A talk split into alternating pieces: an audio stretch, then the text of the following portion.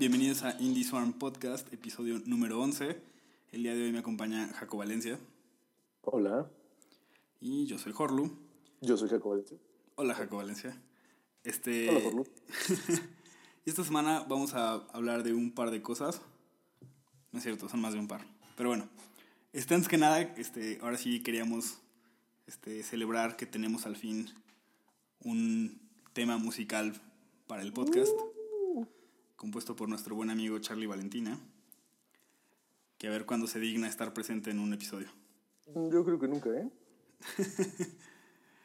Luego lo invitamos, pero pues, ojalá les haya gustado. Este, déjenos sus opiniones del, del tema y todo ahí en los comentarios. Y sin más, pues pasamos al primer tema. Eh, ¿Cómo ves, Jaco, que la semana pasada estuve leyendo un libro que se llama Death by Video Game? Que no sé si has escuchado algo de él. Pues justamente nada más leí como, como un artículo que y sé de qué va, pero pues tú ya lo leíste, supongo, así que cuéntanos de qué va, mi querido Jorlo. pues sí, como el, el título indica, es un libro que básicamente aparent, o sea, te hace creer que va a hablar sobre gente que muere por jugar videojuegos. Como sabemos que han pasado múltiples casos en Corea, en Estados Unidos, en, en ¿dónde pasaba mucho? En Malasia, creo. Este, que ha muerto mucha gente en, en estos especie de cibers, ¿no? Porque se quedan jugando, inserte el nombre de juego aquí, por horas, pero no horas, o sea, cuestiones de días, ¿no? Y que los encuentran muertos dos días después ahí encerrados en una cabinita. Y que siempre son como historias bien escandalosas, que hacen mucho ruido siempre dentro de, pues, de este ámbito, ¿no? Y antes de seguir, no sé, ¿tú qué opinas de, esta, de estos casos? ¿Te acuerdas de alguno en específico?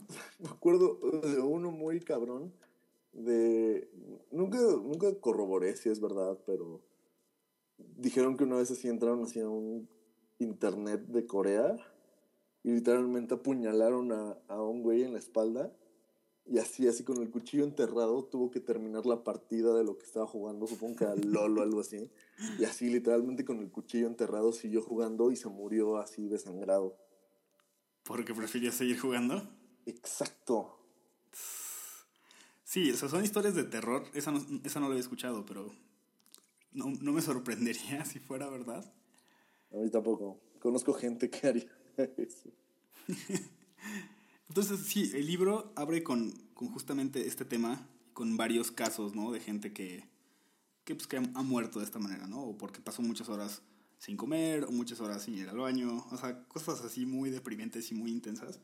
Entonces, eh, aparentemente te hace sentir que el libro tiene como una visión hasta cierto punto, hasta incluso amarillista, ¿no? De que, ah, los juegos matan. Pero conforme vas avanzando más el libro, te das cuenta que realmente, o sea, los primeros capítulos sí son eso, ¿no? O sea, plantear casos específicos de gente que ha muerto jugando videojuegos. Pero eventualmente empieza a hacer como un análisis, ¿no? De qué es lo que tienen los videojuegos que hace que la gente esté dispuesta a morir jugándolos.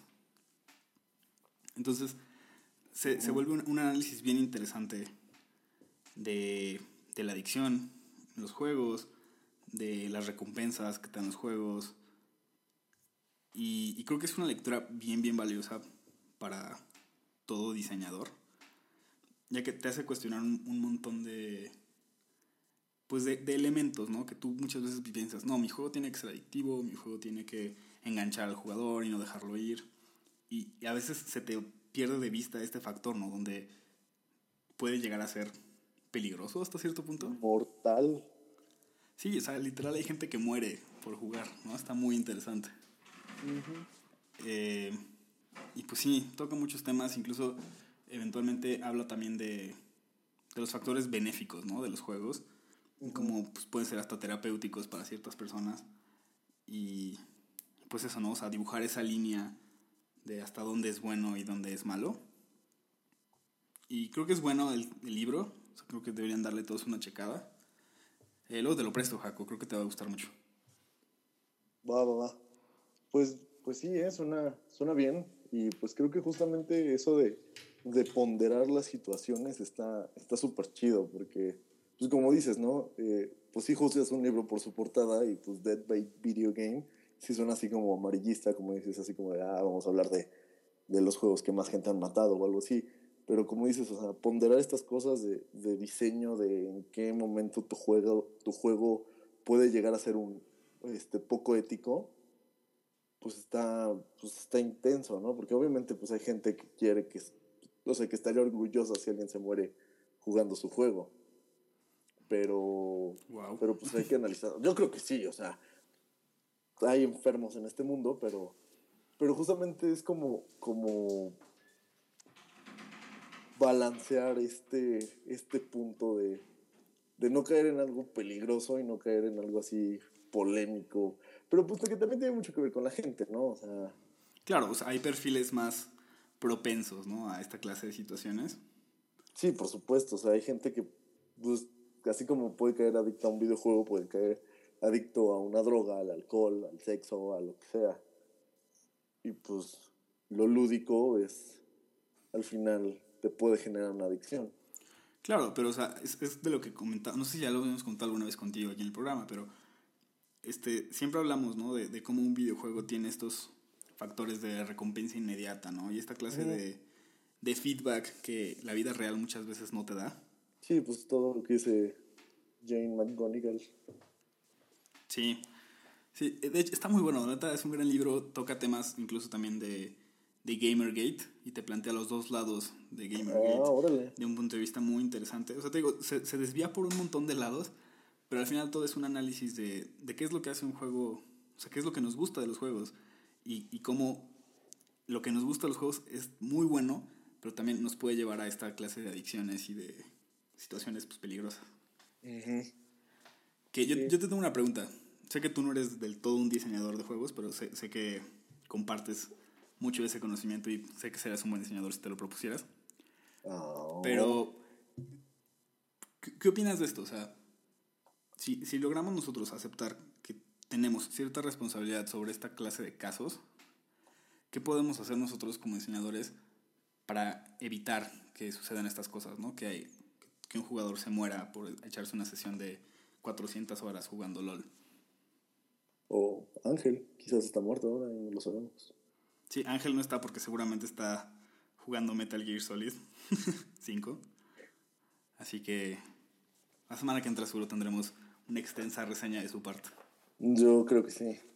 Pero bueno, yo creo que, que al final como creadores, incluso o sea yo que planeo dedicarme al cine, uh -huh. o que ya empecé, creo que, que al final, y creo que lo discutimos alguna vez, no, no podemos tener tanta responsabilidad, o sea, tenemos que diseñar o hacer una obra que, que sea pues contundente, obviamente con un juego o con una película queremos llegar a un espectador de una manera pues fuerte, pero de ahí yo creo que depende de la persona a la que le llegue puede tener las consecuencias que pueda tener, como no sé, el caso de Helter Skelter de los Beatles que un güey por la escuchó y de repente se puso a matar gente, o sea, pues obviamente Paul McCartney no la compuso para eso. Claro. Yo, yo creo que al final, pues, no queda en nosotros, no queda como creadores y diseñadores, no creo que quede en nosotros, o sea, yo no creo que Riot esté así como, ah, sí, vamos a seguir matando gente o, o se pongan en una posición de, de no, pues hay que que bajarle a alguna mecánica o hay que hacer algo que evite este tipo de cosas. Pues no, al final yo creo que, que las personas son las responsables. Al final no sabes cuál es la situación personal, social, psicológica de un vato que está dispuesto a, a, a jugar 100 horas seguidas de un videojuego. Claro, completamente de acuerdo. Pero por otro lado, vemos intentos, ¿no? O sea, Nintendo, ¿no? ¿Cuántos juegos de Nintendo no te has topado con que después de ciertas horas de juego te dice, oye, ¿por qué no te tomas un descanso? Sí, claro. World of Warcraft creo que también lo hace. No, World of Warcraft, bueno, no sé, cuando yo jugaba solo te ponía así como, tenías la opción de poner como un cronómetro que te decía, oye, ya jugaste demasiado, pero era opcional. Ya. Yeah. pero es pero, que hasta esas cosas, ¿no? Es que creo que también es un poquito diferente a tu ejemplo de, de Helter Skelter o del cine, Sí, o sea. Porque un, videojuego, muchas veces, o sea, sí, un objetivo de diseño muy claro para mucha gente es que sea adictivo, ¿no? Y es un mm. objetivo de diseño. Y es muy diferente a decir, ah, pues yo hice una película, pero la gente la interpreta de otra manera. Pero no, no vas a dejar de hacer estas herramientas, o sea, pues sí, es, es diferente, pero tú como desarrollador, si ves que probablemente pueda ser nociva cierta parte de tu juego, como jugar, no sé, Wii Fit más de 30 horas, que no creo que nadie lo haga, pues sí pones estas advertencias y sí pones como, como este tipo que de alguna manera como desarrollador te ponga, o sea, no que te limpie, pero que tú como desarrollador puedas dar el discurso de, o sea, yo no quiero que mi gente se muera jugando lo que yo hice y por tal están estos, estas medidas. Si ya el jugador no las quiso tomar es porque está loco. Exacto, pero o sea, mínimo preverlo y saber que estás consciente del, del peligro y transmitir esa, pues esa postura, ¿no? Al, consumidor. que, es algo que, por ejemplo, en juegos indies muchas veces creo que ni siquiera existe un, un rating como la ESRB, porque pues, pues, ya es un mercado abierto y es mucho más difícil mantener un registro de absolutamente todos los juegos. Creo que pues si estás haciendo un juego con ciertas características, pues sí debería decir en algún lado en tu juego al principio así de, oye, este, no, incluso pasándonos a temas tal cual, ¿no? De rating no sé, es un juego para mayores de 18 años, whatever, pues lo pones al principio, o sea, porque nunca sabes quién va a descargar tu juego. Sí, claro, igual, pues generas conciencia, pues justamente, no sé, este podcast quizás llegue a alguien que, que diga, no mames, o sea, mi primito está jugando Grand Theft Auto y es así como, güey, haz algo, no, no te cuesta nada decirle a sus papás, oye, eso está mal, o cosas así. Pero sí, o sea, las advertencias están por todos lados, pero pues ya si alguien cae en algo que no debe caer, pues es su problema.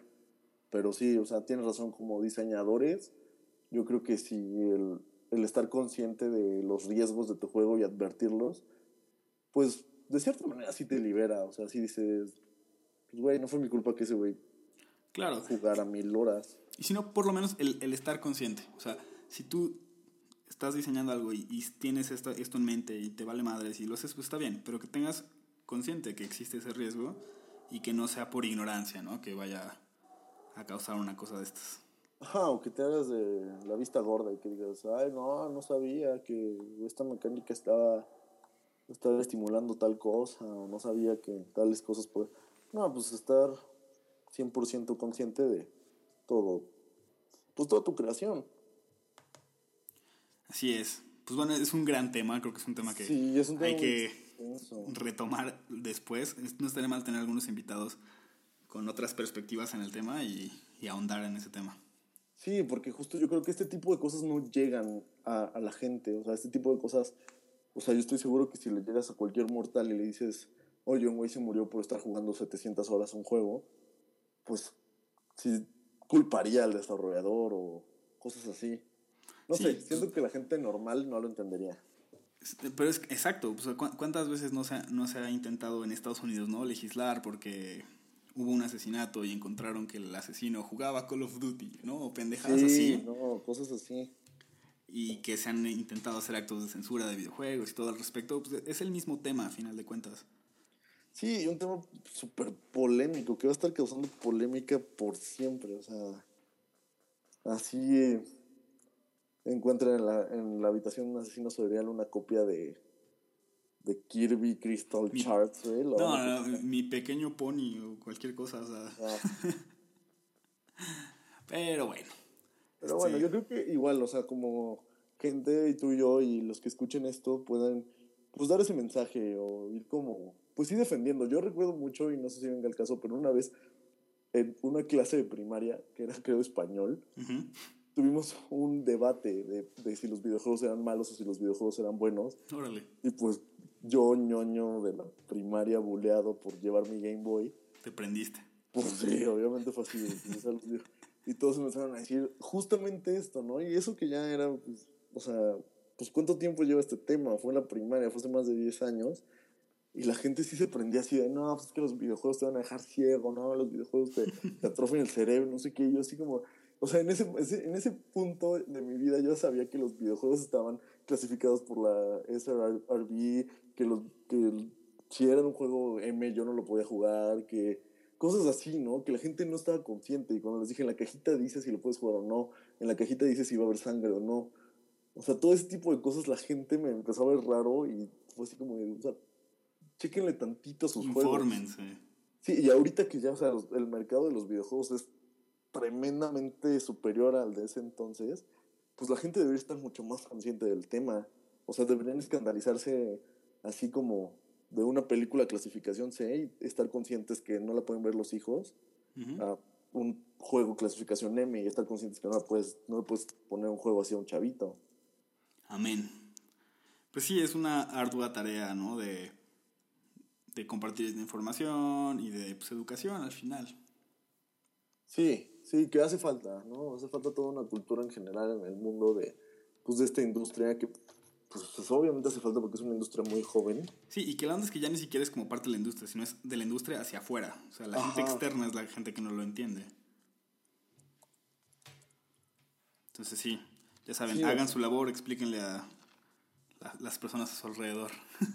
sí, yo lo intento. Y cuando mis tíos me escuchan hablar de, videojuegos, yo les digo así como, como, pues todas estas advertencias y les digo, pues si te, el juego te está diciendo que descanses es porque pues jugar tanto tiempo sí te puede afectar de alguna manera, cosas así. Pero bueno, algunas personas entienden, algunas no. Pero hay que seguir dando el mensaje y dar el mensaje en las creaciones, pues. Así es, mi buen Jaco. Pero pues bueno, vamos a pasar a otros temas más leves. Eh, el siguiente tema es un, juego que me interesa mucho tu perspectiva como cineasta. Eh, ya lo hemos platicado un poquito, pero estamos hablando de Until Dawn. Eh, un juego que salió la semana pasada para PlayStation 4. Que tiene esta. Este, ¿cómo llamarlo? O sea, en esencia el juego es muy similar a, a otros juegos como Heavy Rain. En el sentido de que no es un juego de acción, sino más bien estás como formando parte de una este, historia interactiva, ¿no? Así es. Eh, ¿Qué nos puedes decir al respecto, Jacob? Estoy ahorita medio disperso. Putz.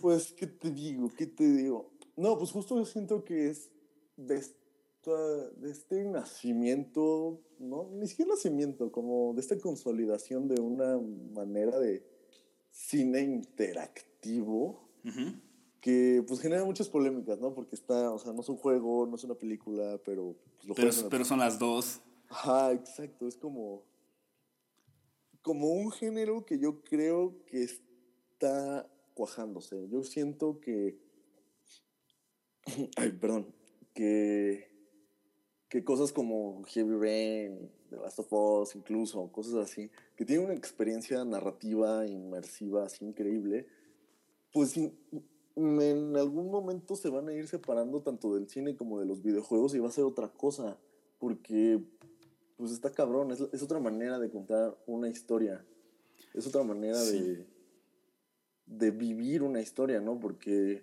porque igual, o sea, si le dices a un cinéfilo que juegue eso, te va a decir, qué hueva, yo quiero que me cuenten la historia. O si, te, o si le das a un gamer eso, también te va a decir, no mames, qué hueva, ¿para qué me siento a ver esto si puedo ir a, si puedo ver una película. Y es como esta disonancia entre las dos partes que es así como no es ni uno, no es ni otro, pero es los dos, como dijiste hace rato. rato.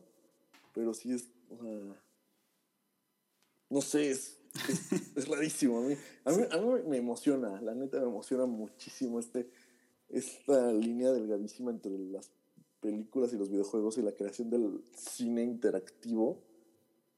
Y pues como que siempre ha estado bueno, no siempre, como que se ha explorado bastante. Justo una vez leí un artículo sobre películas interactivas en Wikipedia, que sí es como, como súper poquitas, ¿no? Que se consideran películas interactivas, pero sí son como de arma tu propia historia, pero al final está filmado. Y, o es, ves el, el video A, o ves el video B, o ves el video C. Y del video C, así.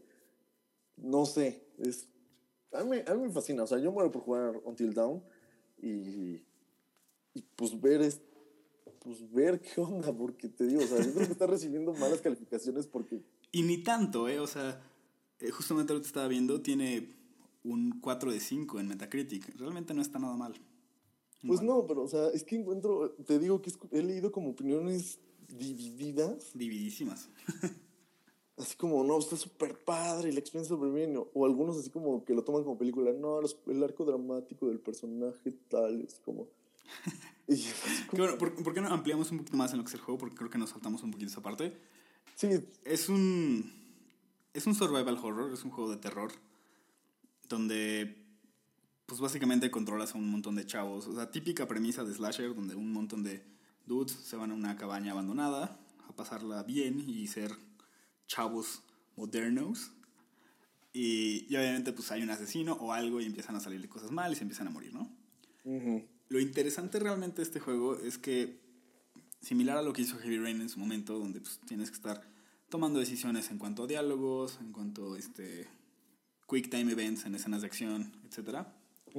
Pero que van, van modificando el outcome final de la historia.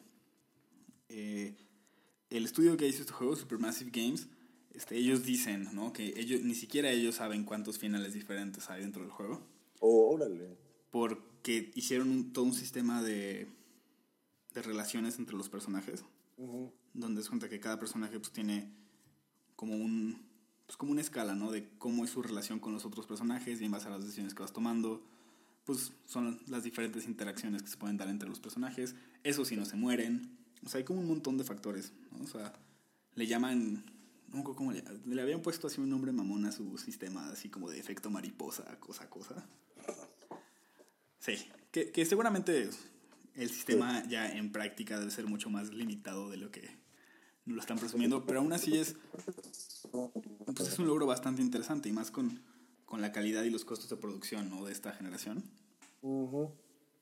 Entonces la verdad sí me intriga mucho el juego. Yo muchas de las críticas que he visto han sido así casi exclusivamente de que los diálogos están muy chafas, así.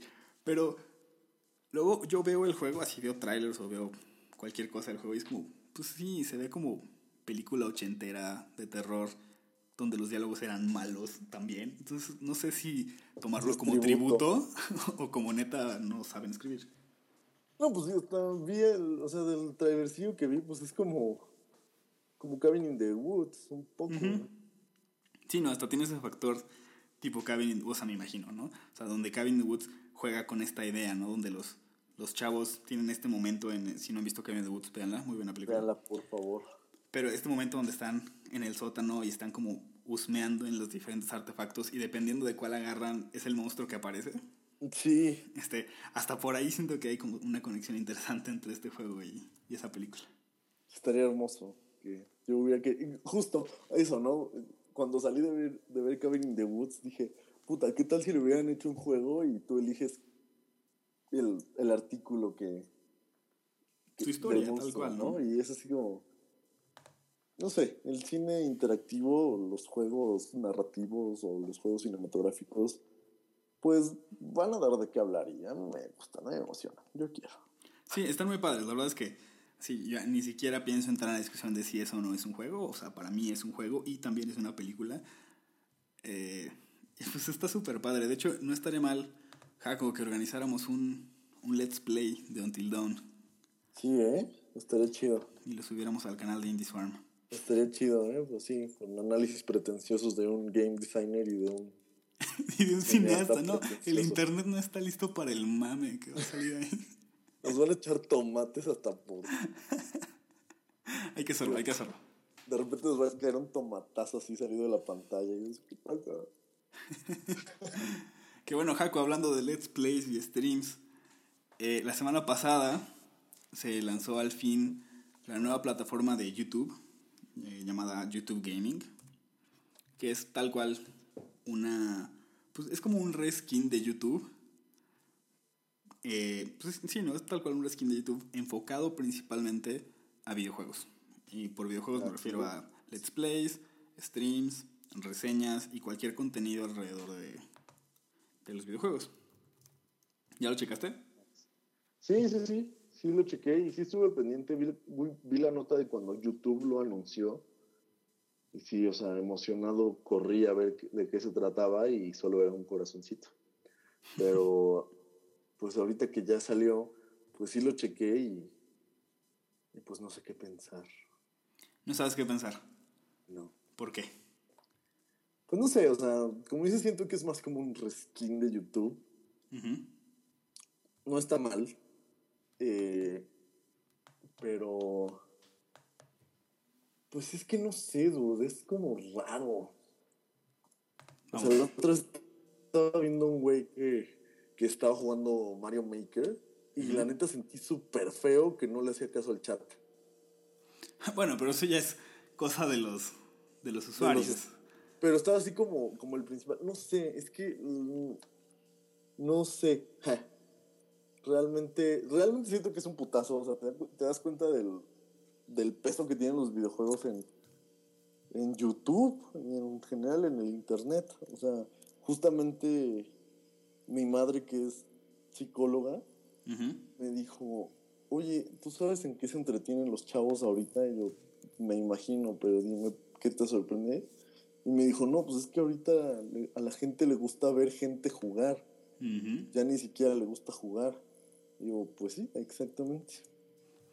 Yo tengo una duda, ¿tú te, puedes identificar con eso? ¿Tú disfrutas de ver a otra gente jugar o no eres tan fan de los Let's Plays? No soy tan fan, fíjate, o sea, sí me he metido, o sea, sí me he metido a YouTube a buscar como cosillas, como highlights de juegos que me gustan, de, no sé, glitches o por ejemplo Hearthstone, que de repente hacen así un combo ultra mamón. Y dices, no, pues está chido, pero así como de sentarme a ver a un güey jugar tres horas World of Warcraft o a una chica jugar CSGO o Dota o algo así. A mí la neta me da mucha hueva. Es que es muy interesante. El otro día tenía esta, esta discusión con, con otros amigos. Eh, por, yo, a mí sí me gusta mucho. Yo la verdad eh, disfruto mucho de ver Let's Plays y de ver a gente streamearse. Y, y sí, al principio no lo entendía tanto. Pero este, ah, quiero decir muchas cosas a la vez y no sé por dónde empezar. Tranquilo. Eh, lo primero es que, eh, para empezar, siento que los Let's Plays son una herramienta súper, súper, súper, súper valiosa para cualquier gente que esté desarrollando videojuegos. Porque es, es como una ventana hacia lo que piensa realmente un jugador y cómo reacciona un jugador. a, lo mejor, a lo mejor tú no hiciste el juego, pero puedes aprender muchísimo de ver cómo es que la gente interpreta un juego que nunca ha jugado.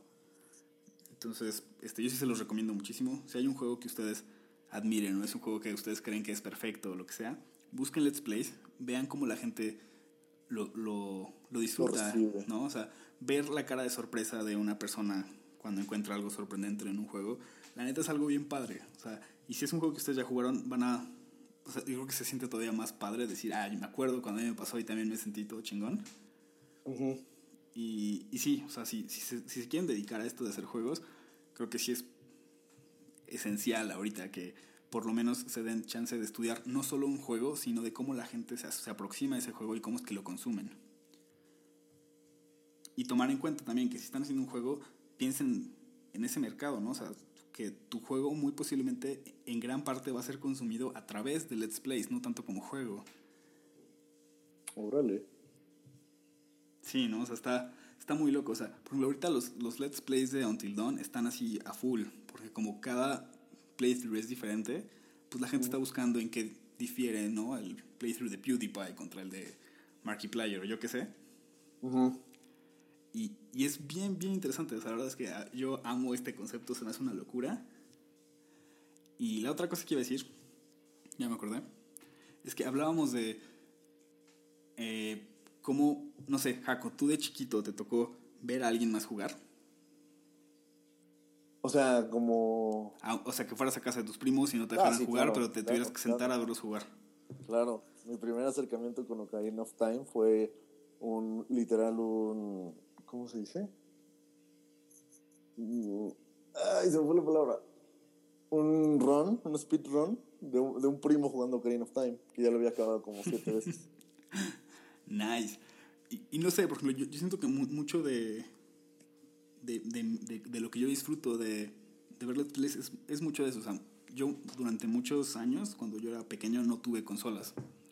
Y, pero mi acercamiento tal cual era en casa de mis primos, donde ellos tenían consolas, pero muchas veces no me dejaban jugar porque pues, yo era el primo chiquito y, ya sabes, ¿no? Te hacen la chingada. Te dan el control desconectado.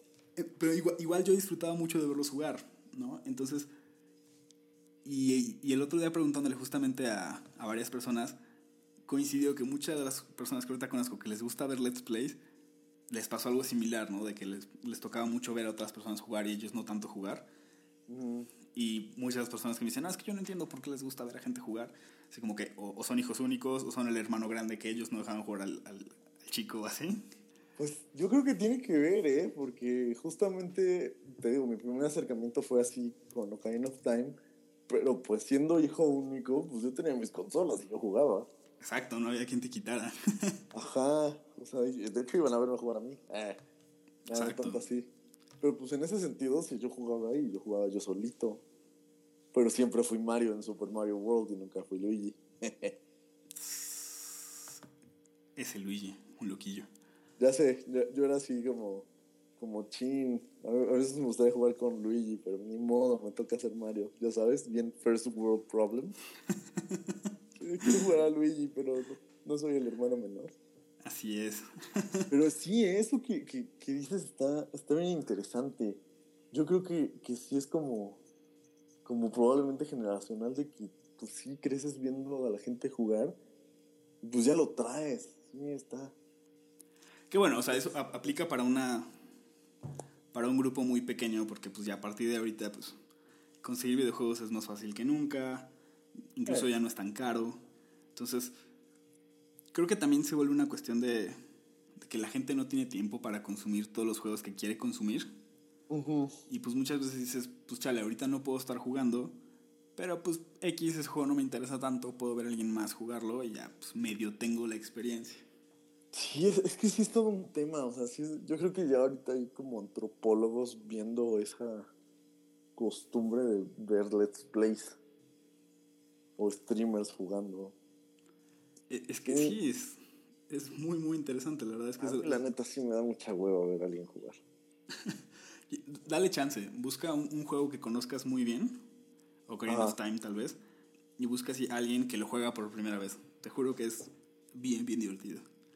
Digo, igual no te eches la serie completa de 30, de 30 videos, pero con que veas pedacitos de así. Bueno, que una vez vi un let's play de, de, del Sonic, ese Sonic que no debió existir. ¿O oh, el de 2006? Ajá. Ya sé cuál, el de Game Grumps. ajá, de Game Grumps, me estaba cagando de risa. y, y, es que también es eso, o sea, muchas, muchas veces siento que la gente que no entiende los let's plays y los streamers es porque creen que la gente entra a ver juegos. Cuando la verdad es que no, la gente entra a, a, ver a personalidades. O sea, la gente no ve videos de PewDiePie por el juego que juega PewDiePie. Y la prueba está en que PewDiePie ya ahorita la mitad de lo que juega son juegos mega turbo indies super escondidos que nadie sabe que existen. Y tienen cientos de millones de views porque es PewDiePie. Y realmente la gente entra para escuchar a estas personalidades y estas... Eh, pues sí, son, son personajes. Pues sí, pues lo que pasa mucho con... Yo creo que, que, cada rubro, ¿no? Como pues la gente que se mete a ver videos cagados, por, o sea, cagados entre comillas, de gente hablando solo por la persona que está hablando, o Vines por el Vinestar. Así es, no es tanto el contenido, es el creador del contenido. Sí, sí, sí, a ver cómo nos va. Ah, con el con nuestros Let's Plays. Sí, no manches. Y otra cosa, o sea, retomando lo de YouTube Gaming, que quería, o sea, que lo pensé hoy en la, en la, en la tarde porque vi la nota en un programa de, o sea, ¿qué tan fuerte estará la competencia con Twitch? Ahorita no creo que sea tan ruda, o sea, Twitch lleva una ventaja brutal. Pero, o sea, ¿crees que llegue, no sé, por ejemplo, ahorita Twitch, pues es el que transmite el, el E3 y cosas así? No sé qué vaya a hacer YouTube al, al respecto, o así YouTube le vaya a valer madres, o no sé. Eso me intriga, eso es algo que me gustaría pues ver a ver qué pasa. Lo, lo veremos, seguro nos va a, tocar. ¿Qué hace el señor Google con su nueva imagen y su nuevo canal para gamers? Pues mira, pues algo de competencia sana nunca es mala. Ah, nunca es mala, nunca es mala. Eh, pues, en el peor de los casos eh, no va a pasar nada. Y en el mejor de los casos vamos a tener dos plataformas súper robustas donde pues, van a acabar diferenciándose en algún, de algún modo u otro. O sea, realmente, eh, pues, la ventaja que tiene YouTube es que, pues, que gaming.youtube pues tiene videos ahí fijos y tiene todo el sistema de YouTube y de Google respaldándolos, mientras que pues, Twitch funciona nada más para streams. ¿Alguna vez has tratado de ver un, un broadcast anterior de Twitch? Es horrible. Tienes razón. O sea, para ver Let's Plays, pues no, o sea, ni siquiera compite Twitch. Pero para streams, eh, Twitch está muy, muy bien posicionado. Yo creo que va a depender muchísimo del apoyo que le den este, los esports. O sea, si de repente un torneo de LOL dice que se va a transmitir en exclusivo en Twitch, pues es un madrazo para YouTube o viceversa. Sí, tienes toda la razón. Estoy casi seguro que por ahí se va a decidir. Mm, mira nomás. Digo, predicciones, teorías. Pero pues no, pero sí, sí tienes razón, o sea, sí se diferencian en eso. O sea, YouTube para Let's Plays y Twitch para streams en vivo. Que después se van a ir a YouTube. Sí, pues ahí tienen tal cual su botón de exportar a YouTube y es muy buen botón. ah, pero pues bueno. Eh, si tienen ustedes opiniones interesantes sobre Let's Play, sobre YouTube, Twitch, también coméntenlos. Creo que también nos interesa muchísimo este tema. O si ustedes hacen Let's Plays, o si ustedes... Si hacen Let's Plays, contáctenos. Queremos tenerlos aquí en el, en el podcast algún día. Sí, y en nuestras redes, o sea, compártanos sus canales o sus ligas de Twitch y pues los ponemos. Claro que sí. Tienen aquí dos espectadores potenciales. Oh, sí. Ah, pero pues bueno, Jaquito, pasando a otros temas. Este. Traemos otra recomendación de juego móvil esta semana. Ya lo creo que sí. Eh, lo, lo, mencionas tú o lo menciono yo? Eh, pues yo. Ok, adelante. Pues justamente aquí mi amigo Jorge Luis de Alba, un día estábamos cenando tranquilamente a la luz de unas velas y como le aburrió mi plática, sacó su celular y se puso a jugar. No, no es cierto.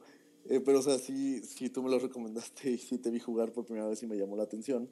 Una cosa que se llama Sage Solitaire. Y pues lo bajé justo hoy porque no me había metido a explorarlo en la tienda y es gratis, no sabía y eso me hizo muy feliz. Te hizo muy, muy feliz. Muy feliz. Qué, bueno. Bueno, no había visto el, así como que hay in-app purchases, pero el, el normal está padre. Yo, yo, sí, yo, sí, yo sí compré la, la versión completa. pero bueno, este, les contamos más. Este, Sage Solitaire es un juego hecho por Zach Gage. Eh, Zach Gage es de estos eh, hasta cierto punto como gurús de, de la usabilidad en iOS y en dispositivos móviles. Y ha hecho varios juegos y ha estado involucrado en el desarrollo de, de muchos juegos que pues, han demostrado ser muy intuitivos y muy populares principalmente por, por enfatizar muy bien las interacciones que tienes con una pantalla touch, ¿no? O sea, muchos de los problemas que hemos visto pues, en pantallas táctiles es que no tienes este feedback este, pues tal cual táctil, ¿no? De cuando tú presionas un botón áptico, por si no conocen la palabra áptico, es, digamos, como esta sensación táctil, ¿no? Donde, de sentir una textura o de sentir eh, la presión de un botón contra tu dedo, ¿no? En una pantalla táctil, pues todo se siente igual, ¿no? Entonces, eh, Zach Gage ha enfocado mucho su desarrollo a, a optimizar estas interacciones y en que se sientan pues, más macizas, ¿no? A través de sonidos, a través de animaciones. El famoso game feel, comillas, comillas. Eh, el cómo se ha desarrollado el game feel en iOS ha sido mucho en parte gracias a este señor. Señor, es un chavo. Pero bueno. Eh, otros juegos en los que ha trabajado es en Ridiculous Fishing. Eh, estuvo involucrado como asesor en Trees y en, en un montón de juegos. ¿A poco? Sí. Es una maravilla. Y, de hecho, curiosamente, Sage Solitaire se parece mucho a Threes en algunos aspectos. Creo que llena ese hueco de ansiedad que yo liberaba con Threes. Eh, o sea, ¿cómo? O sea, llena ese hueco en mi celular que ah. estaba desde que ya no juego Threes. Y pues básicamente una... pasar el rato. Exacto. Eh, es como una reinvención del solitario mezclado como con póker. y, y ya, es eso. Es como solitario, pero en vez de estar nada más haciendo como la escala típica, pues puedes hacer este pares, tercias, este fulls, como si fuera póker. Y pues es un juego muy sencillo, muy divertido, que les recomiendo que sí le den una checada si tienen un, un iPhone o un iPod. Creo que va a salir para Android, pero todavía no sale. Y está muy interesante y creo que vale la pena checarlo mínimo por las cuestiones que les menciono de interacciones y también por su modelo de negocios. Eh, como mencionaba Jaco, el juego es gratis eh, y puedes jugar cuantas veces quieras el modo normal, pero si pagas X cantidad que ahorita no recuerdo. 45 pesos. 45 pesos, gracias. Eh, desbloqueas otros dos modos de juego y la habilidad de cambiar el fondo del, de pantalla y el color de las cartas, que es algo pues muy significante, pero los otros dos modos también están muy divertidos. Y está raro porque es como un modelo free to play, pero que se parece un poquito más al modelo este que existía por ahí de los 90. No sé si te acuerdas del shareware. No. ¿Alguna vez? ¿No? ¿Nunca bajaste algún software que era shareware? No sé, probablemente. E, era muy similar al free to play. Era así como, ah, pues es un programa que es gratis, pero a lo mejor después de cierto tiempo vas a tener que pagar por él. O te vamos a pedir que porfa nos des dinero. Ajá, algo así. Pero, sí, seguramente. Pero muchas veces era eso, o sea, el juego completo o el software completo, pero te bloqueaban ciertas cosas que no eran necesarias con, pues, como con la compra. O sea, y es una compra única, no, es no son microtransacciones. Sí, eso, eso está padre. Ah. Y, y, no sé cómo le está funcionando hasta ahorita este, a nivel ventas. Ajá. Pero creo que vale la pena explorar ese modelo de negocios y más viniendo de, pues de un dude que justamente es como su ecosistema ¿no? principal, ¿no? iOS. Y el hecho de que pues, esté brandeando así su, su, juego, pues creo que debe tener este, alguna razón, ¿no? No estaría mal. Si quieren darse una, una vuelta, les paso luego por aquí. El otro estaba viendo, hizo un, un, una sesión de preguntas y respuestas. Este dude hace un par de días eh, donde habló justamente del desarrollo de, de, este juego y un montón de cosillas. Les pongo el link en, el, en la descripción del episodio para que le den una checada. Ok. Ah, Jaquito, creo que ya estamos llegando al final de, de este, este bello episodio. Nada más. Antes, ¿por qué no nos cuentas poquito del evento al que fuiste el jueves pasado. Ah, claro, claro que sí. Pues resulta que, que fui a un evento el jueves pasado. Ya, gracias. Eso fue Indies Farm Podcast. no, pues justo en el marco de la Gamer. ¿Cómo es? Game México Game Week. México, Mexico City Game Week porque me regañaron porque puse mal el nombre del stream. pues hubo un concierto, así que no sé si la gente aquí ubique, que probablemente sí, de los organizadores del B-Concert. Es como un pre a B-Concert que se llama Lost Quest. Que es un pequeño concierto que esta vez pues, fue pequeño, era un espacio pequeño, pero pues con eh, en particular una personalidad muy grande, ¿no? Fueron cuatro artistas, los primeros dos se llaman Ampersand, así el, literalmente, ajá, literalmente, and, que están bien raros, pero esa fue una rola así infinita de donde era una chelista y un, guitarrista donde literalmente la chelista le empezó a dar así como cachetadas a, su chelo en el suelo. Wow. Pero después estuvo Chema 64, que es de Colectivo Chipotle. Para los que no ubican a Colectivo Chipotle, es un grupo de gente que se hace llamar Chipotle. No. Eh, que hace música con el chip de sonido de, del Game Boy, del Game Boy original. Y de NES, y creo que, o sea, hacen chiptune en general. Ajá, hacen chip, chiptune Y bueno, este güey en general, Chema64, pues se dedica al, al, al Game Boy. O sea, toda su, su mesa de mezcla eran, me parece que tres Game Boys. Es que el, era, era muy bonito el, el Game Boy. Y sí, o sea, y estuvo estuvo súper padre porque justo fui a chambear, entre comillas, con gente no tan clavada. Y cuando les dije, no, pues es que este güey hace, hace música con Game Boys, me vieron con, así como, puta, pues está bien padre, ¿eh? Y al final yo creo que fue el que más prendió en el sentido de que su música, pues, súper bailable, súper, o sea, bien hecha, con buen tempo, buen... O sea, estaba muy padre, estuvo muy padre, y traía gráficos increíbles. Y pues a la banda le encantó este, El señor Chema. eh, güey. Oye, Y- ¿y, y dónde están los otros 63 Chemas? Ya, perdón, tenía que hacer un chiste malo, por lo menos por episodio. Ya.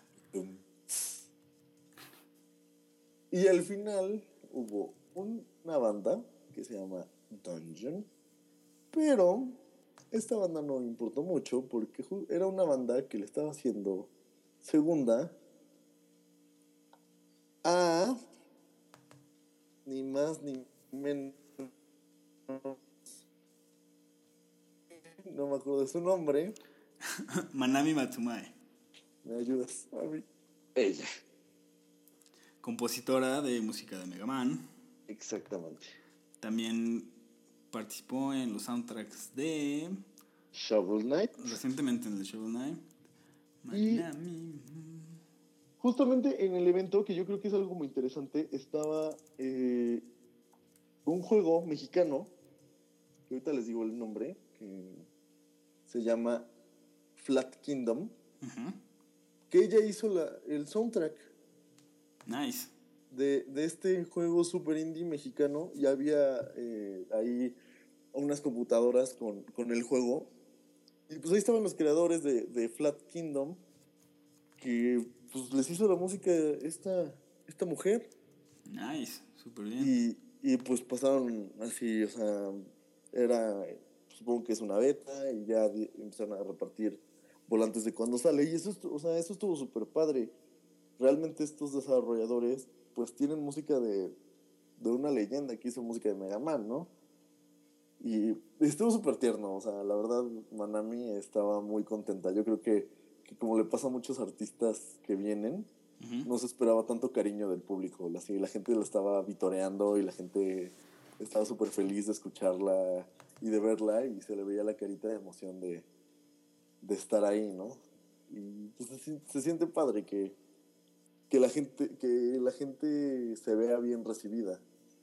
Oh, Porque nos, contó, nos contaron que tuvo ahí un pedo legal en Estados Unidos y cosas así. Y justo la canción de, creo que sí, la de Shovel Knight, la tocó por primera vez en vivo en, en este concierto. Órale, qué padre. Sí, y estuvo, estuvo muy, o sea, estuvo muy entretenido. La música de, de Manami estuvo muy, muy, muy nostálgica. O sea, todo el mundo se nota que así, estaba en las lágrimas de que crecieron con Mega Man. Justamente un cuate, este Arlo, llevaba su copia de Mega Man 2 y se la firmó y salió como chillando casi. Ah, qué padre. Muy padre, muy padre. Qué bonito, qué bonito. Agradecemos a, bueno, yo agradezco a Mexico City Game Week, que está organizando este tipo de cosas. Exacto, que bueno, eh, de hecho el evento también sirvió como presentación formal de este evento que va a ser el Mexico City Game Week, eh, que va a ser del 18 al 28 de noviembre. Van a ser 10 días donde va a haber un montón de eventos relacionados a, al juego y a los videojuegos aquí en la Ciudad de México para que se den una vuelta durante esa época. Eh, si quieren checar más detalles, creo que ahorita todavía no hay mucho, pero la página es mx.gameweek.org.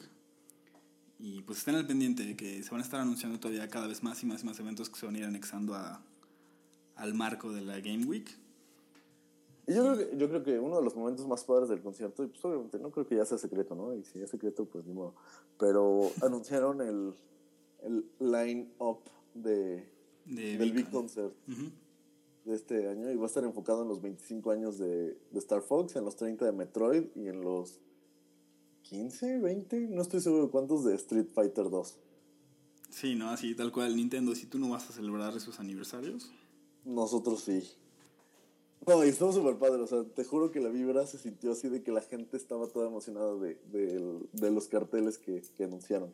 Que aparte tiene un arte bien bonito, justamente sí. estaba viendo el póster completo, está bien, bien padre. Sí, está súper padre y pues yo creo que este B-Concert va a estar chido. Sí, no se lo pueden perder, este vengan y también de pasada quédense toda la semana y se permean de toda esta bella industria. Sí, si les gusta, pues yo creo que sí está chido que hagan el esfuerzo de venirse a, a un hostalito o algo así y que, y que disfruten de, de, esta semana. De, Acá los recibimos, ustedes vénganse. Eh, aquí cotorreamos, nos avisan y tomamos una chela después de los eventos. Claro, Pero... sí, también va a ser The Bauer en esa semana.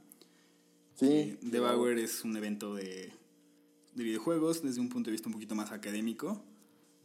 Eh, pero está también muy, muy interesante. Ya es su cuarto año o quinto año. Quinto, ¿no? Sí, ¿no? Sí. Qué bello. Sí, no, de verdad, o sea, me, me emociona que este tipo de eventos se, se, hagan, o sea, le da una presencia a una industria que muchos toman a burla, ¿no? Pero, o sea, aquí la cosa va en serio, o sea, la gente está clavada, la gente quiere que se sigan haciendo juegos, la gente sigue, quiere seguir enseñando a hacer juegos y pues obviamente exponer sus juegos. Y va a estar bien, bien padre la, la Mexico City Game Week. Claro que sí, pues por ahí nos veremos. Y pues ya, es todo lo que tenemos que contarles por este, esta edición de su querido podcast. Jaco Valencia, muchísimas gracias por acompañarme como siempre. No olviden interrumpiendo este güey, inscribirse en el jam, ya casi es. Si están escuchando Cierto. esto, háganlo. Estamos a poco más de dos. ¿Sí? Poco más de dos semanas. De iniciar el jam, háganlo, traigan a su abuela, traigan a su papá, pónganse a hacer juegos, no tienen que ser juegos de video, pónganse a hacer juegos de cartas, de pelota, de lo que sea. Así es. Este, del 18 al 20 de, de septiembre, en la Estela de Luz, Ahí los esperamos, va a haber un montón de sorpresas y cosas divertidas. Y pues únanse. Como nosotros. A, como nosotros. únanse a esta, este pequeño esfuerzo que estamos haciendo por tratar de, de compartir y empezar a crecer eh, esta industria y una comunidad alrededor del desarrollo de. Y sobre de todo juegos. eso, la comunidad. O sea, no tengan miedo de formar comunidad. Así es, todos somos amigos. Sí, friendship is magic. Todos vamos a aprender, no tengan miedo si no saben. Es el momento perfecto para aprender. Así es, pues bueno, Jorge Luis de Alba, muchas gracias por estar aquí conmigo. Muchas gracias a ti, señor Jaco. Este, señor Community Manager, ¿por qué no nos dices dónde nos pueden encontrar en todos lados? En todos lados nos pueden encontrar en su corazón, en su mente y en sus sueños. Y también en Facebook, Twitter, SoundCloud. Y en iTunes. Si, si les, gusta, iTunes. si les gusta el, el, podcast, por favor suscríbanse en iTunes y escríbanos una reseña ahí. Eh, nos hace mucho el paro. ¿Mucho? Mucho, muchísimo. muchísimo. Todo el paro. ya lo creo que sí. Pues, pues sí, creo que es todo por el momento. Mándenos sus comentarios sobre los temas. Si, si dijimos alguna pendejada, pues díganos. Si quieren Pero... estar de invitados, avísenos también. También díganos, no, no discriminamos a nadie. Y igual, propongan temas, cosas de las que quieran. O si quieren que venga algún invitado en específico, también pues díganos y vemos cómo lo traemos. Así es. Lo arrastramos hasta acá. Hasta que venga, a latigazo si es necesario. Pero pues bueno, muchas gracias por acompañarnos. Nos escuchamos la próxima semana. Esto fue Indie Swarm Podcast. Bye. Adiós.